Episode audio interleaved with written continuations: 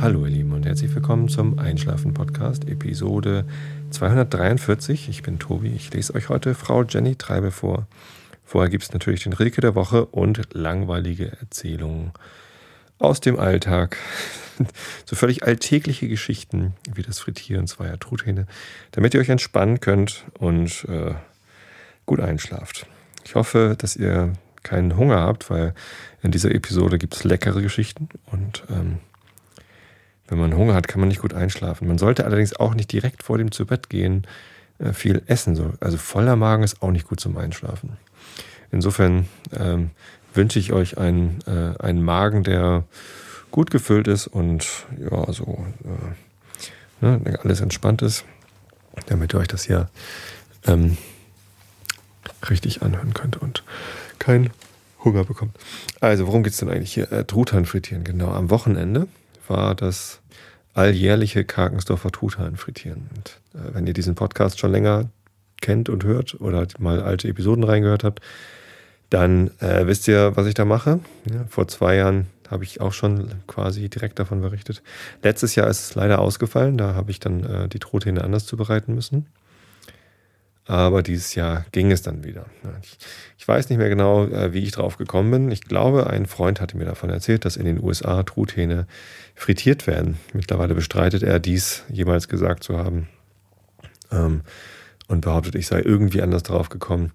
Sei es drum, äh, irgendwie habe ich das entdeckt, habe ein bisschen gegoogelt und geguckt und ähm, habe dann in der Firma immer mal erzählt, irgendwann werde ich einen Truthahn frittieren.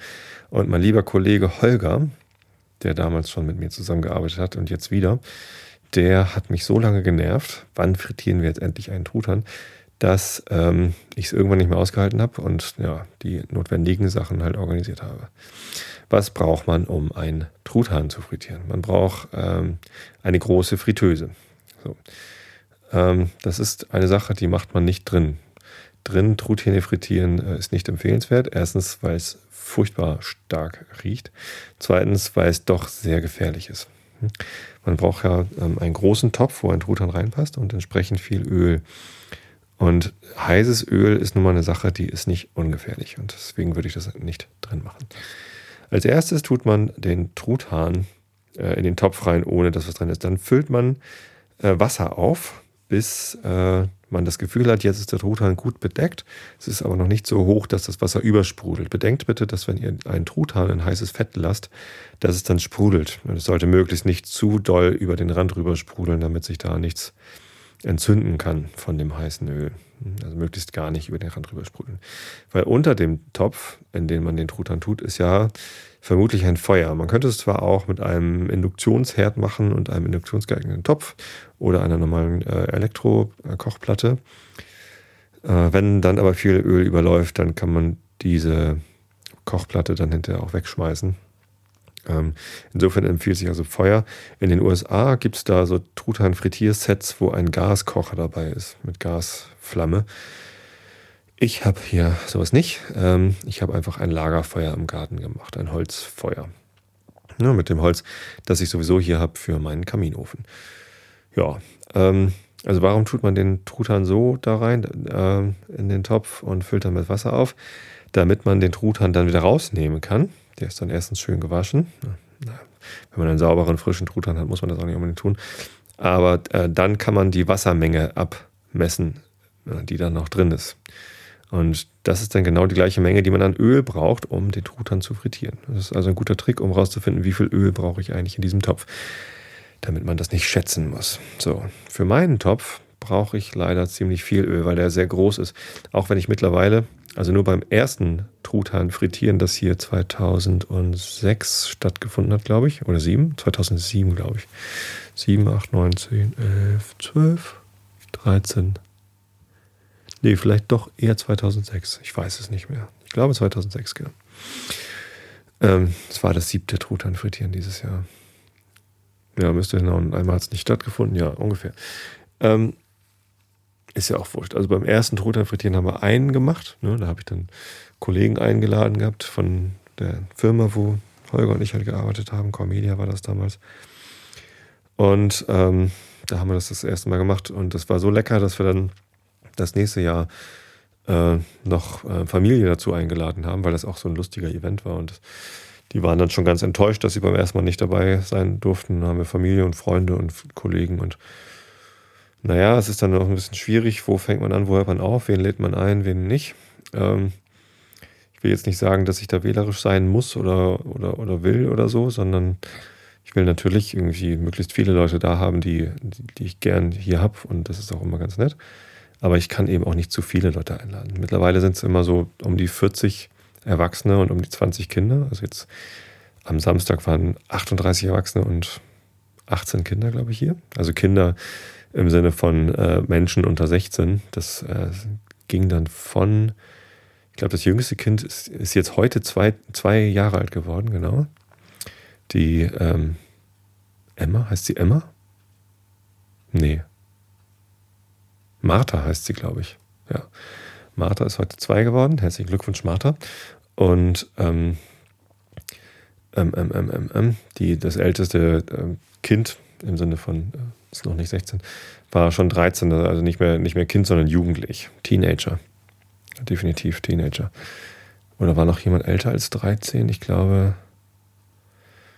dann kamen schon die, die Erwachsenen. Ja. Genau, so äh, füllt sich dann der Garten mit lauter Leuten. Und ähm, ja, dann macht man die entsprechende Menge Öl in den Topf, hängt den Topf über das Feuer. Ich habe da so einen großen Kupferkessel halt und ein Dreibein. Und ähm, man kann sich das alles ganz genau angucken. Der, wir hatten dieses Jahr den Sven vom Kulinarikast ähm, zu Gast und der hat das alles gefilmt und hat einen richtig tollen Film zusammengestellt.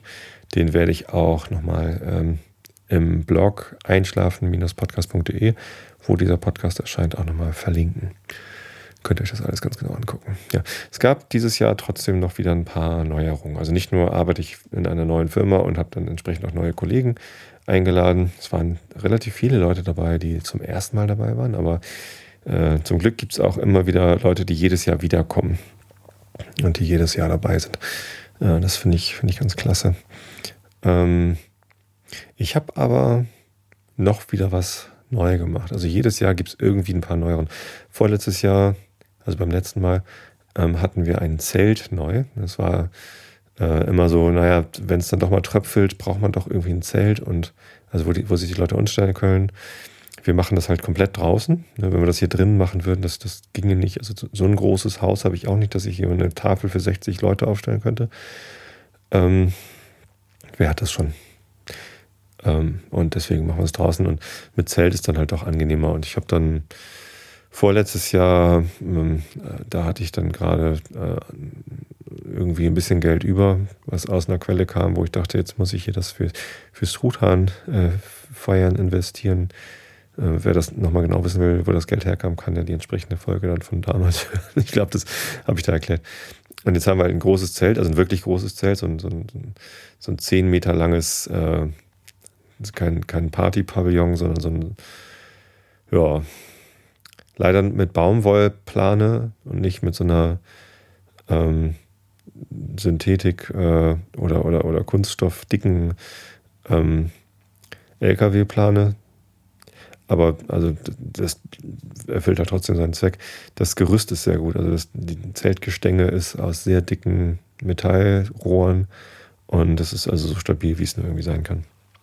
Ja, Genau, das war letztes Jahr neu. Dieses Jahr äh, war etwas viel filigraneres neu und zwar der ähm, Truthahn-Sessellift.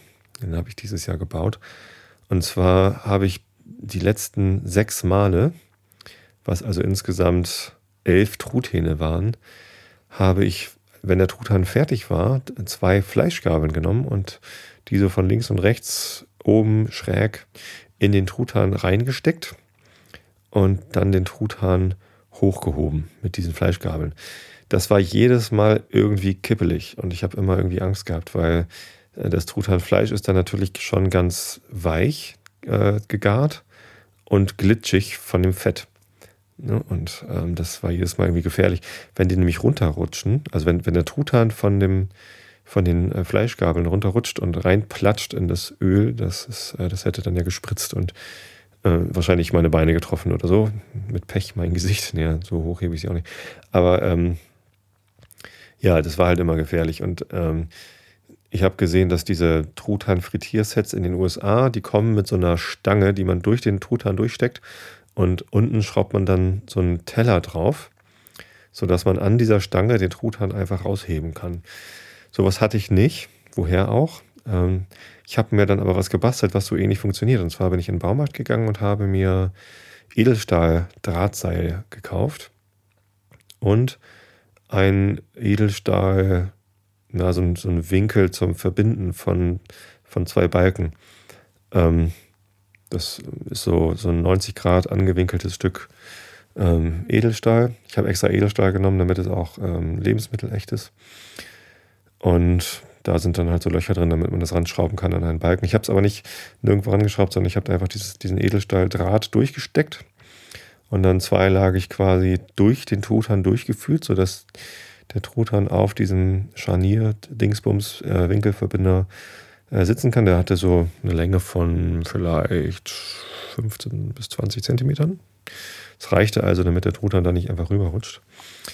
Ähm, und oben äh, am oberen Ende des äh, Edelstahlseils habe ich einfach ähm, zwei, ähm, ja, was hatte ich denn da? So, so Plattenwinkel, auch ja, irgendwas, was ich halt da hatte, was ich dann mit kurzen ähm, Gewindeschrauben einfach verbunden habe und damit dann das Seil quasi zusammengedrückt habe, sodass ich also einen, einen Ring hatte. Und dann habe ich oben noch eine Schlaufe dran gemacht und damit konnte ich dann ähm, diese, ähm, diese Aufhängung quasi mit einem kleinen Haken an, dem, an der Kette des Dreibeins befestigen, sodass es nicht runterfällt. Ja. Ein Truthahn-Sessellift quasi. Und als der Truthahn fertig war, haben wir einfach diese Dinger gegriffen und konnten diese hochheben. Kann man im Video sehr schön sehen, wie gut das funktioniert hat. Dann hält man den Truthahn noch so ein bisschen über den Topf, damit der ordentlich auslaufen kann, weil im Gegensatz zum, zur Zubereitung im Ofen hat man diesen Truthahn, also den, den könnte man zwar füllen, aber die Füllung würde ja auslaufen, weil in der Fritteuse, da geht es halt doch ganz schön heiß her. Im wahrsten Sinne des Wortes. Und ähm, die, die Füllung würde höchstwahrscheinlich da rauskommen. Außerdem würde der Truthahn dann natürlich länger in der Fritteuse bleiben müssen, damit die Füllung auch durch ist. Und eigentlich will man, glaube ich, so eine Truthahnfüllung nicht frittieren. Ich meine, man will zwar eigentlich alles frittieren, aber das eher nicht. Die Füllung im Ofen, die ist ja eher dazu da, dass man noch so eine Beilage hat. Und auch noch mit, damit sie Aroma abgibt für die, für die Soße. Das ist ja, wenn man einen Truthahn im Ofen zubereitet, dann läuft der ganze Saft da raus und sammelt sich dann in der Fettpfanne, die man hoffentlich darunter hat, in der man dann auch noch mal ein bisschen Gemüse liegen hat, so äh, Suppengemüse, äh, Karotten und Sellerie oder was auch immer man irgendwie für Geschmäcker in seiner Soße haben will. Ähm, und ähm, aus dem Saft, der da aus dem Truthahn gelaufen ist und den Saft, der da aus den äh, Beilagen gekommen ist, kann man dann eine Soße machen. Das geht beim Frittieren nicht, weil der ganze Saft, also es, es kommt erstmal gar nicht so viel Saft aus dem Truthahn raus, weil in der Fritteuse da äh, wird, wird es halt gut abgeschlossen. Also da hat der Saft gar keine Chance rauszukommen aus dem Truthahn. Das, also das Fleisch bleibt halt extrem saftig und schön zart. Das ist der, der große Vorteil am Truthahn frittieren.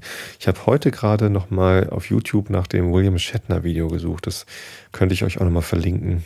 Ich werde das mal nicht embedden, sondern embedden tue ich natürlich nur das coole Video vom Kulinarikast. Ähm, aber wenn ihr mal auf YouTube nach William Shatner und Deep Fried Turkey sucht, dann findet ihr äh, Videos wie eben William Shatner, also der Darsteller von Captain Kirk aus der ursprünglichen Raumschiff Enterprise-Serie, äh, der mittlerweile auch nicht mehr der Jüngste ist, aber immer noch ein ziemlich cooler Typ. Der erzählt, dass er ein großer Fan ist von frittierten Truthähnen.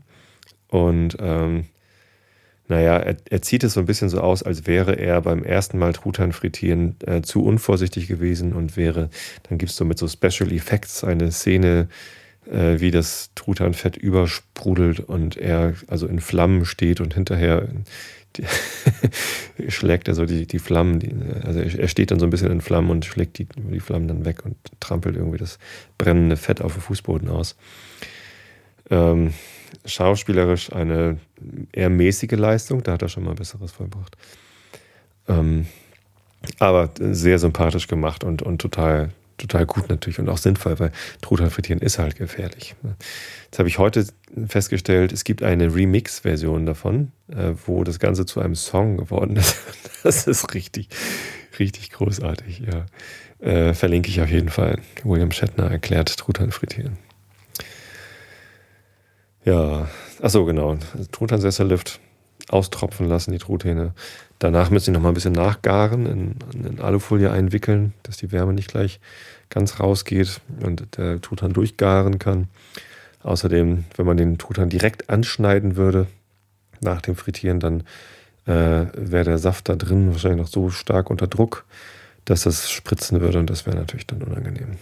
Ja, genau. Und dann steht man da und tranchiert den Truthahn Stimmt, auch noch neu war dieses Jahr der Truthahn-Tranchiertisch, TTT, den mein Schwiegervater mir gebaut hat. Und zwar hatte ich bisher immer ja, irgend so einen kleinen Beistelltisch, so einen Campingtisch, wo, äh, wo ich mich ja ganz doll bücken musste. Teilweise habe ich mich quasi hingekniet und dann an diesem Tisch den Truthahn tranchiert. Das war sehr unbequem immer. Und mein Schwiegervater, der ein sehr findiger Mann ist, der hat äh, dann gesagt, pass auf, Tobi, ich baue dir mal einen Tisch.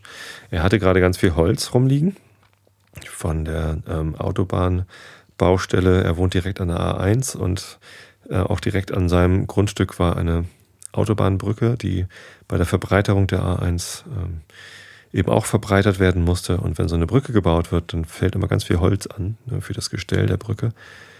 Und äh, das Holz wird hinterher weggeworfen von so einem Brückengestell. Das ist eigentlich voll die Verschwendung. Also es wird wirklich verschrottet. Ne? Da sind dann so, äh, so Nagel, Bretter drin, äh, Nagelverbinder, also große Eisenbleche, äh, die so dann ähm, aufgebogen sind, dass sie halt ganz viele Nägel haben und ja, weil denen das zu anstrengend ist, das zu trennen oder irgendwie, weil es zu aufwendig ist, das ähm, zu, wieder zu verwerten, wird das weggeworfen. Und dann hat äh, mein Schwiegerpapa gesagt, hier komm, das ist zu schade, gib das mal her. Und dann haben wir in, in wirklich tagelanger Arbeit diese Balken von den Nagelbrettern befreit und ähm, dann hatten wir halt da ganz viel, oder beziehungsweise mein Schwiegervater hatte ganz viel Bauholz liegen.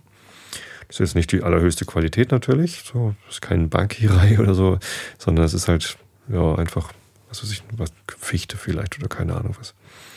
Aber ja, durchaus okay, so Ikea-Qualität, würde ich sagen. Und ähm, daraus hat er mir einen Tisch gebaut, das ist so ein, quasi, sieht aus wie ein Stehtisch. Kann man auch gut so zum dran Bier trinken benutzen und sich so drauf zu lehnen. Und ist halt genau die richtige Höhe für mich, um da drauf ähm, Truthahn zu schneiden. Also 1,10, 1,20, keine Ahnung. Ungefähr die Höhe. Ja. Sehr, sehr gut. Das war auch neu. Ja. Ja, also ich würde sagen, das Truthahnfest dieses Jahr war ein voller Erfolg. Die Gäste waren alle sehr zufrieden. Holgi war auch da, mein, mein Podcast-Kollege vom äh, Realitätsabgleich, also wo ich dann eigentlich einmal die Woche zu Gast bin im Vrind-Podcast, um den Realitätsabgleich zu machen. Wir machen gerade Sommerpause. Die hat angefangen, seit ich im, im, Urlaub war und jetzt läuft die Sommerpause immer noch, weil irgendwie im Moment die Mittwochs nicht so gut funktionieren. Ähm, das kommt aber wieder. Hm. Genau.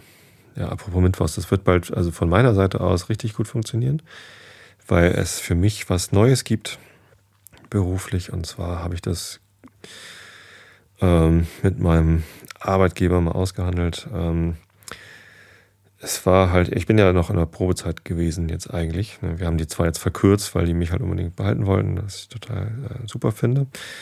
Ähm, aber ähm, ich habe halt schon ganz schön geschwitzt da in der neuen Firma. Das war schon sehr anstrengend da reinzukommen, weil es doch recht komplex ist, was die Firma so macht. Es ist ja nicht einfach eine, eine Spielefirma, sondern da, da passieren halt ganz, ganz viele äh, verschiedene Sachen, komplizierte Betriebsabläufe und äh, sehr viel Historie auch. Und ähm, da musste ich erstmal reinkommen. Das war also wirklich, wirklich, wirklich anstrengend. Und ähm, da habe ich dann gesagt, ich hätte eigentlich gerne irgendwie mehr, mehr Kopf und freie, freie Zeit für mich, dass ich irgendwie nicht, nicht 60 Stunden die Woche fremdbestimmt bin. Das Thema hatte ich auch schon öfter mal erklärt, sondern dass ich mehr Zeit für mich habe, um vielleicht ein bisschen Selbstständigkeit aufzubauen, vielleicht noch ein weiteres Podcast-Format zu machen. Ich wollte immer schon mal einen Fachpodcast machen, in dem es nicht um Truthahn frittieren oder andere Alltäglichkeiten geht, sondern eben um das, was ich wirklich mache, nämlich Produktmanagement. Und ähm, ja, da haben wir uns darauf geeinigt, dass ich eine, eine, Teilzeitstelle bekomme, beziehungsweise eine Arbeitszeitverkürzung auf 32 Stunden die Woche. Das heißt, dass ich ähm, ab August hoffentlich ähm, nur noch vier Tage die Woche zu meiner Firma fahre und einen Tag für mich habe, in dem ich ähm, selbstbestimmt arbeiten kann. Da werde ich ähm, dann genügend Zeit haben, um die verschiedenen Podcasts zu machen, aber ich werde natürlich auch arbeiten äh, und, und Podcasten ist dann ja auch Arbeiten in dem Fall dann. Mal gucken, wie sich das dann anfühlt.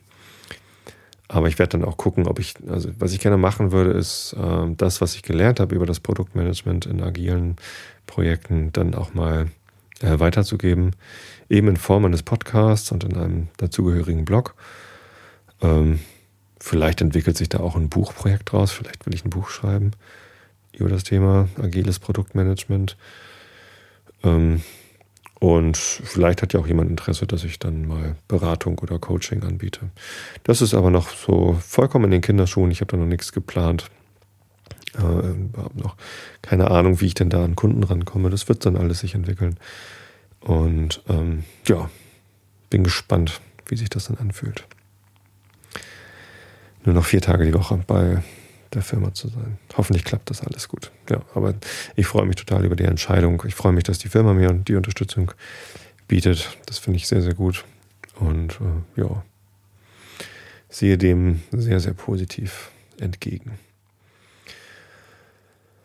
Eigentlich wollte ich zum Truthahn noch zwei weitere Tees hinzufügen zum heutigen äh, Podcast-Tag. Und zwar Tom Titz. Tom Titz ist ein ähm, eine Sache, die wir in Schweden erlebt haben. Ich habe ja letzte Woche schon angefangen von Schweden zu erzählen und habe ganz viel über Skansen, das Freilichtmuseum ähm, in Stockholm erzählt. Und südlich von Stockholm in Södertälje gibt es ein Freizeitparkangebot Dingsbums. Das heißt Tom Titz Experiments. Und ähm, Davon wollte ich euch ganz viel erzählen. Äh, allerdings habe ich davon gestern jetzt schon ganz viel erzählt. Und zwar in der neuesten Episode von Klugschieders, dem Podcast von Mareile und mir. Allerdings ist die Episode noch nicht erschienen. die ist noch nicht ganz fertig. Ich muss dann noch die Shownotes schreiben und Kapitelmarken raushören. Hab schon überlegt, vielleicht hat ja jemand Interesse an einem Relive und dann könnten wir gemeinsam Shownotes schreiben. Die Hoaxillas, die machen ja auch immer ein Relive. Äh, und das könnte ich bei Cloaksheet eigentlich auch machen. Ähm, live senden geht nicht bei Cloaksheeters, weil es doch immer ein bisschen unvorhersehbar ist, wie das so läuft. Ähm, gestern musste ich auch eine etwas längere Szene rausschneiden. Ähm, und deswegen also geht live nicht. Aber Real Life könnte man eigentlich machen. Hm, ihr könnt ja mal verlautbaren. Vielleicht gucke ich hinterher nach dieser Aufnahme des Einschlafen-Podcasts mal in den Chat und vielleicht hat ja jemand Lust auf ein Real Life Cloaksheeters. Die Episode ist weiß ich nicht, dreiviertel Stunde lang oder so.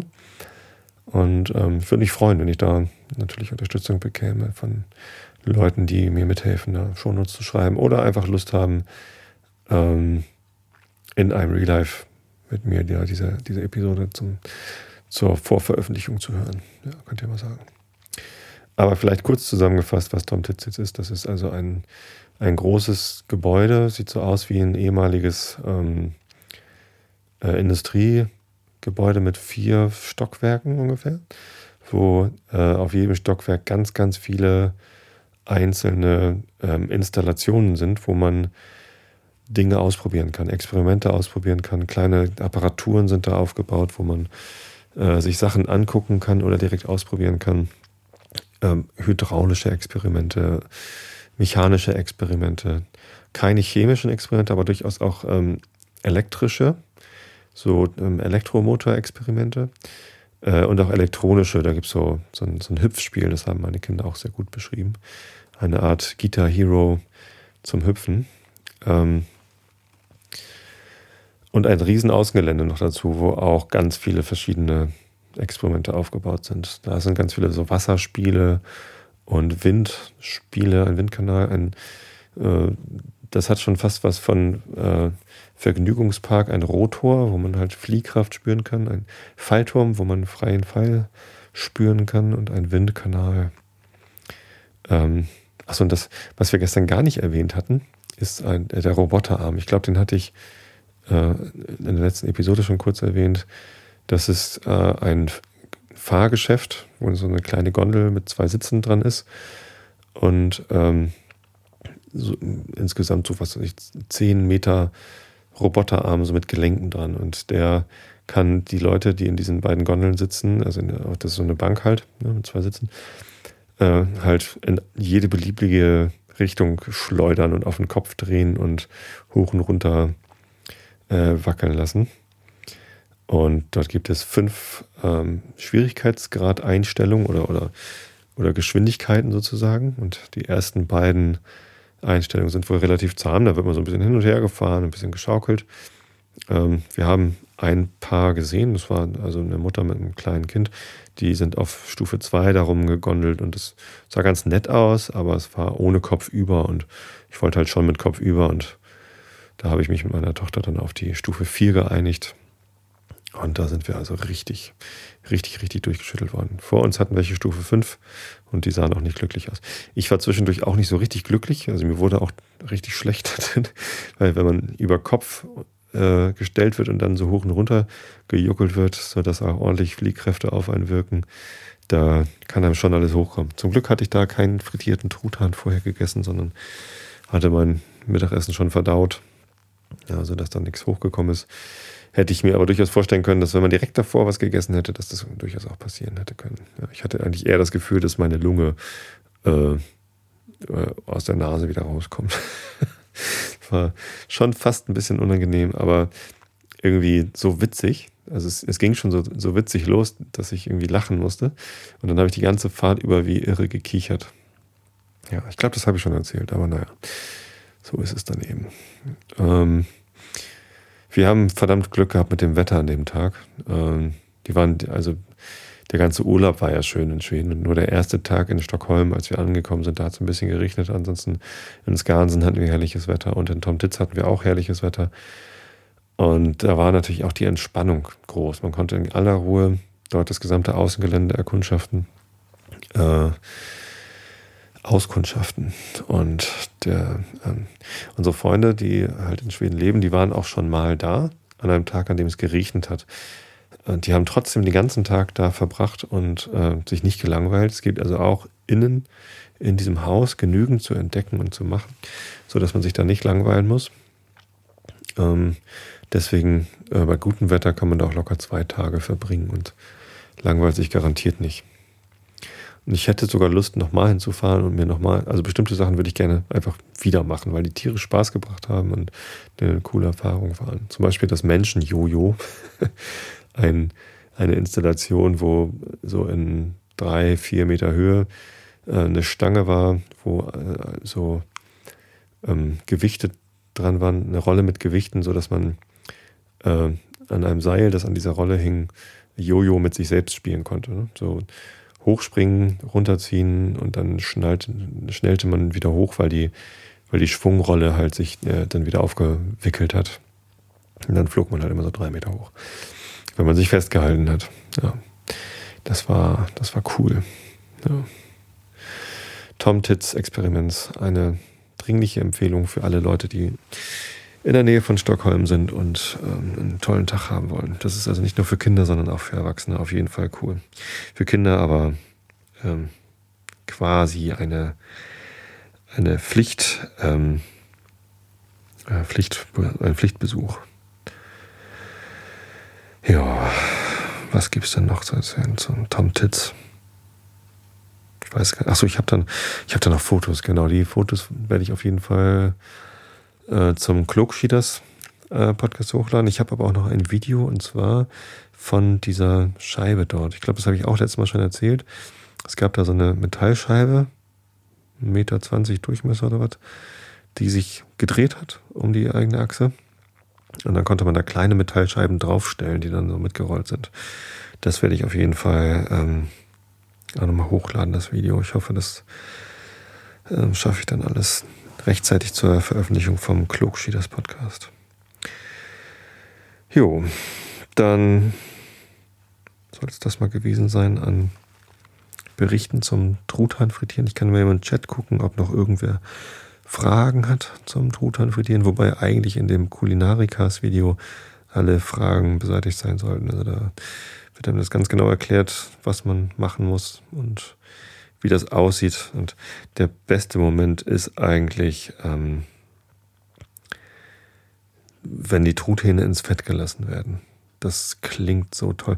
Das ist nicht so, wie wenn man äh, etwas in heißes Fett in der Pfanne legt, dass es so zischt, sondern das ist mehr so ein Brodeln, so ein grummeliges Brodeln mit leichten Zischanteilen, das sich halt so langsam entwickelt, wenn die Truthähne drin sind. Ne? Man legt die Truthähne rein und dann fängt es an zu brodeln. Das ist so ein, so ein tiefes Grummeln, was dann halt eine Dreiviertelstunde lang so vor sich hin grummelt. Das ist, das ist richtig cool. Ich hoffe, das kommt gut rüber. Ja. Vielleicht hätte man noch ein Großmembranmikrofon neben den Topf halten sollen. Haben wir nicht gemacht. Na, das iPhone hat ja auch ein ordentliches Mikrofon.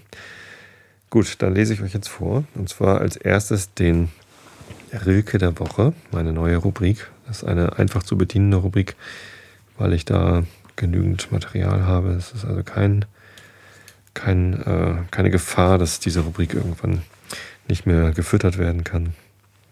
Der Holgi mag ja keine Rubriken. Ähm, und hatte eine gute Begründung dafür, dass halt Rubriken, wenn sie nur einmal stattfinden und dann einschlafen, äh, im Sinne von nicht fortgeführt werden, dann keinen Sinn ergeben. Aber die Rubrik Rilke der Woche gefällt mir sehr gut und deswegen und dem Simon hat es auch gut gefallen. Ne, dem Kimonis hat es auch gut gefallen. Stimmt, das war letzte Woche der Kimonis, der fast allein die, die Shownotes geschrieben hat und mir dann gesagt hatte, dass ihm das gefällt. Sonst habe ich nichts gehört an Feedback zum Rilke der Woche.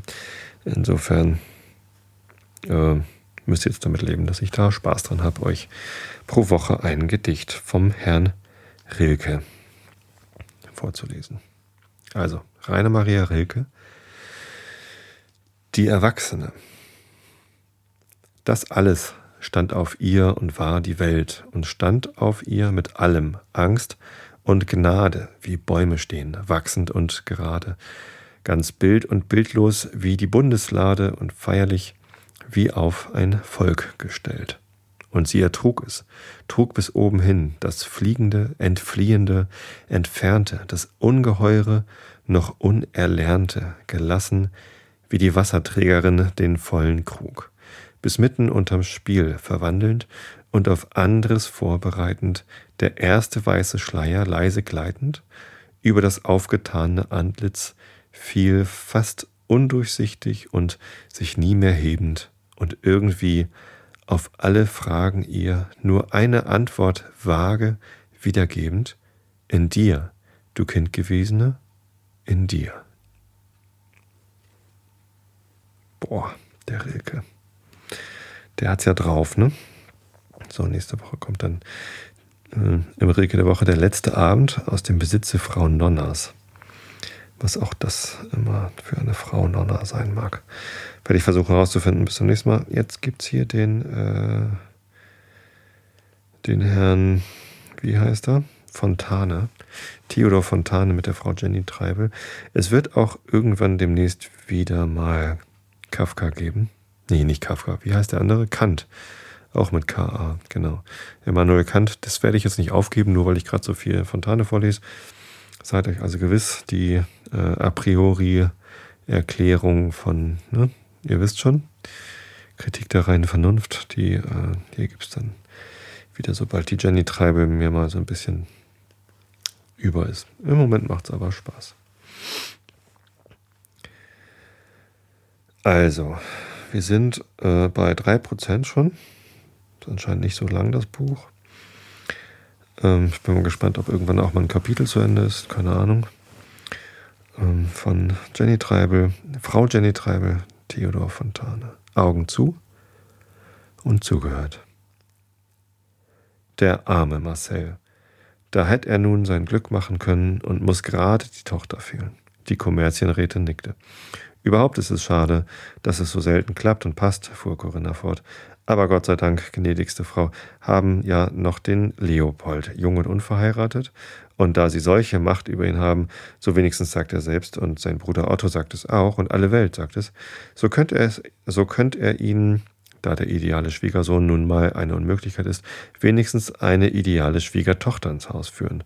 Eine reizende junge Person, vielleicht eine Schauspielerin. Ich bin nicht für Schauspielerinnen. Oder eine Malerin, eine Pastors- oder eine Professorentochter. Die Kommerzienrätin stutzte bei diesen letzten Worte und streifte Corinna stark, wenn auch flüchtig. Indessen wahrnehmend, dass diese heiter und unbefangen blieb, schwand ihre Furchtanwandlung ebenso schnell, wie sie gekommen war. Ja, Leopold, sagte sie, den habe ich noch, aber Leopold ist ein Kind, und seine Verheiratung steht jedenfalls noch in weiter Ferne. Wenn er aber käme, und die Kommerzienrätin schien sich allen Ernstes, vielleicht weil es sich um etwas noch in so weiter Ferne äh, liegendes handelte, der Vision einer idealen Schwiegertochter hingeben zu wollen, kam aber nicht dazu, weil in eben diesem Augenblicke der aus seiner Obersekunda kommende Professor eintrat und seine Freundin, die Rätin, mit vieler Artigkeit begrüßte. Störe ich? In Ihrem eigenen Hause? Nein, lieber Professor, Sie können überhaupt nicht stören. Mit Ihnen kommt immer das Licht. Und wie Sie waren, so sind Sie geblieben. Aber mit Corinna bin ich nicht zufrieden. Sie spricht so modern und verleugnet ihren Vater, der immer nur in einer schönen Gedankenwelt lebte. Nun ja, ja, sagte der Professor, man kann es so nennen. Aber ich denke, sie wird sich noch wieder zurückfinden. Freilich, einen Stich ins Moderne wird sie wohl behalten. Schade. Das war anders, als wir jung waren. Da lebte man noch in Fantasie und Dichtung. Er sagte das so hin, mit einem gewissen Pathos, als ob er seinen Sekundanern eine besondere Schönheit aus dem Horaz oder aus dem Parsival, denn er war Klassiker und Romantiker zugleich, zu demonstrieren hätte. Sein Pathos war aber doch etwas theatralisch gehalten und mit einer feinen Ironie gemischt, die die Kommerzienrätin auch klug genug war herauszuhören. Sie hielt es indessen trotzdem für angezeigt, einen guten Glauben zu zeigen, nickte deshalb nur und sagte, ja, schöne Tage, die nie wiederkehren. Nein, sagte der in seiner Rolle mit dem Ernst eines Großinquisitors fortfahrende Willibald. Es ist vorbei damit, aber man muss eben weiterleben. Eine halbverlegene Stille trat ein, während welcher man von der Straße her einen scharfen Peitschenhieb, äh, Peitschenknips hörte. Das ist ein Mahnzeichen, warf jetzt die Kommerzienrätin ein, eigentlich froh der Unterbrechung. Johann unten wird ungeduldig, und wer hätte den Mut, es mit einem solchen Machthaber zu verderben? Niemand, erwartete Schmidt. An der guten Laune unserer Umgebung hängt unser Lebensglück. Ein Minister bedeutet mir wenig, aber die Schmolke, Sie treffen es wie immer, lieber Freund. Und unter diesen Worten erhob sich die Kommerzienrätin und gab Corinna einen Kuss auf die Stirn, während sie Willibald die Hand reichte. Mit uns, lieber Professor, bleibt es beim Alten unentwegt. Und damit verließ sie das Zimmer, von Corinna bis auf den Flur und die Straße begleitet. Unentwegt, wiederholte Willibald, als er allein war. Herrliches Modewort.